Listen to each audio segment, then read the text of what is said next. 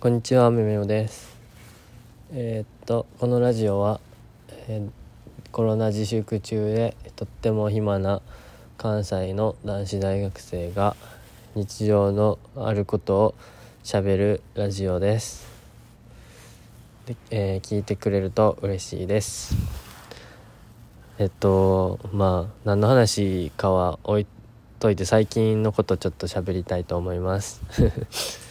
最近なんか寝る前に Amazon プライム登録してるんですけど Amazon プライムでなんか映画を一つ選んで見て寝るみたいのにハマってるんですけど昨日一昨日昨日に2つ見て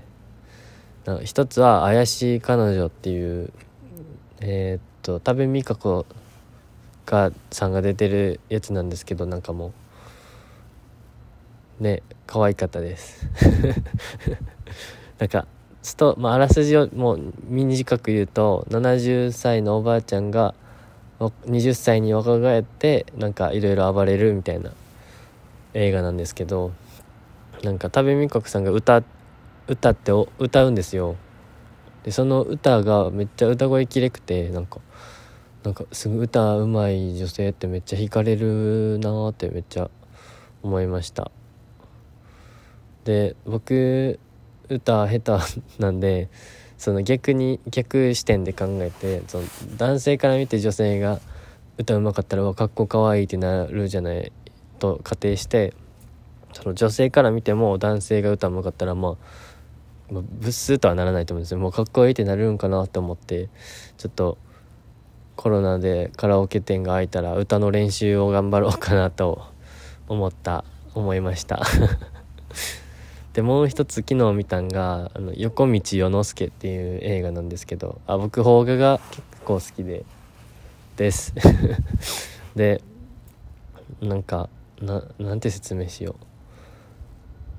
う。横助世のあ横じゃ横道世之助っていうその長崎かな？九州出身の大学生1年生が東京の大学にえー、通い始めてその1年を描いたみたいな作品なんですけどなんかもうほのぼの感と大学あるある感がすごいあってなんかこういうほのぼのした映画いいなってめっちゃ思いましたなんか見終わった後になんかほっこりするっていうか毎日かみかみしめて生きようみたいな思っちゃいますよね。まあなんか深夜でちょっと心がエモくなってるからっていうのもあると思うんですけど。僕なんか邦画がさっき言ったんですけど好きで洋画も見るんですけどなんか邦画のなんかあんまりそのリアルタイムではあんま注目されてなかったっていうか、まあ、僕があんま知らんかっただけかもしれないんですけどあんま注目されてなかった映画を Amazon プライムで一人でこっそり見るのがなんか好きです。なんか自分にだけ作ってた自分のために作られた映画みたいななんか錯覚ししちゃうんですよ。なんか、まあ、この映画は多分日本で自分しか見てないんやろうなみたいな。まあ見てると思うんですけど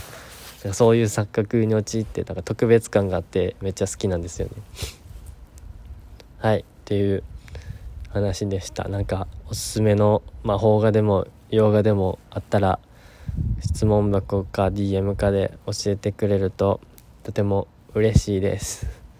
はい。っていう前置きが長いですね。前置きを喋りました。で今回喋ろうと思ったのがえっとあのこの前キャノンさんとコラボトークさせてもらった時にちょっとお話ししたんですけどえー、その時にちょっとキャノンさんと初対面で恥ずかしくてその先の話をあんまり言えなかったんですよ。それを今更ながらちょっとみんなにみんなにっていうかまあ話したいこうかなって思います。で何の話かっていうと飲み会？なんかサークルの何十数人おる飲み会でなんか横に女の子がいてでその女の子あんま強くないからそのちょっと寄って、まあ、菓子折れとかで言っちゃうんですけど寄ってなんか僕の肩にあの頭を乗っけてくる子がいてでまあ可愛いなって感じじゃないですか。まあ女の人は狙ってやってるってキャノンさんは言ってたんですけど僕はその時はなんかほんまに弱いんやって思ってたんですよ。でまあその飲み会が終わってあそうそう肩に乗っけるまではキャノンさんにお話ししたんですけどその後ですねなんかあの居酒屋的なところを、まあ、降りてでみんなで集まってで今日どうするみたいななんか自粛下宿下自粛じゃないよ下宿一人暮らししてるとこのとこに飲みに行くまた二次会みたいな宅飲みする派と帰る派みたいなに分かれてたんですけど僕はその寄ってる女の子は、まあ、一人暮らしなんですけどなんか、えー、その子は帰るって言ってたんででその なんか話が下手なんですみません。その女の子のあの一人暮らしの家が僕が使ってるその最寄り駅と近くてで僕はまあ送ってあげるプラスまあちょっとしんどくて帰りたいっていうのもあったんであじゃあ自分は帰るわみたいな。であと数人数人っていうか5人ぐらいかな。自分その肩持たれてきた女の子。ほんであと男1男2女1みたいな感じの感じでその駅に向かってたんですよ。でなんかその肩持たれてきた女の子がなんかまあ結構寄っててなんかうんでなんかその子チャリで来ててだからその自分じゃない他の男の子がちょチャリをこう持ってくれててで自分がその女の子の肩持ってたんですよ。でその時になんかすごいなんか言うの恥ずかしいんですけどその肩をこうあの女の子にかけてるじゃないですか。かけてるっていうか貸してるじゃないですか。でその左でこう貸してる間にその右手でその背中側からあのー、女の子と手をつなぐっていう 荒技荒技っていうかなんかしてましたね。女の子もなんか左向こうも右手は肩組んでるから左手でなんかこう後ろでこう変な形なんですけどその手をつないでましたね。どっちからつないだっていうとまあどっちもっていう感じなんですけどなんか手つないで2人でなんかバレるかバレへんかのなんかイチャイチャイチャイチャっていうか、まあ、手つないでるだけなんで別にそんぐらいでなんか彼彼氏面しないでよねみたいなツンデレツンデレっていうかなんか言われてもあれなんですけどまああれは楽しかったなっていう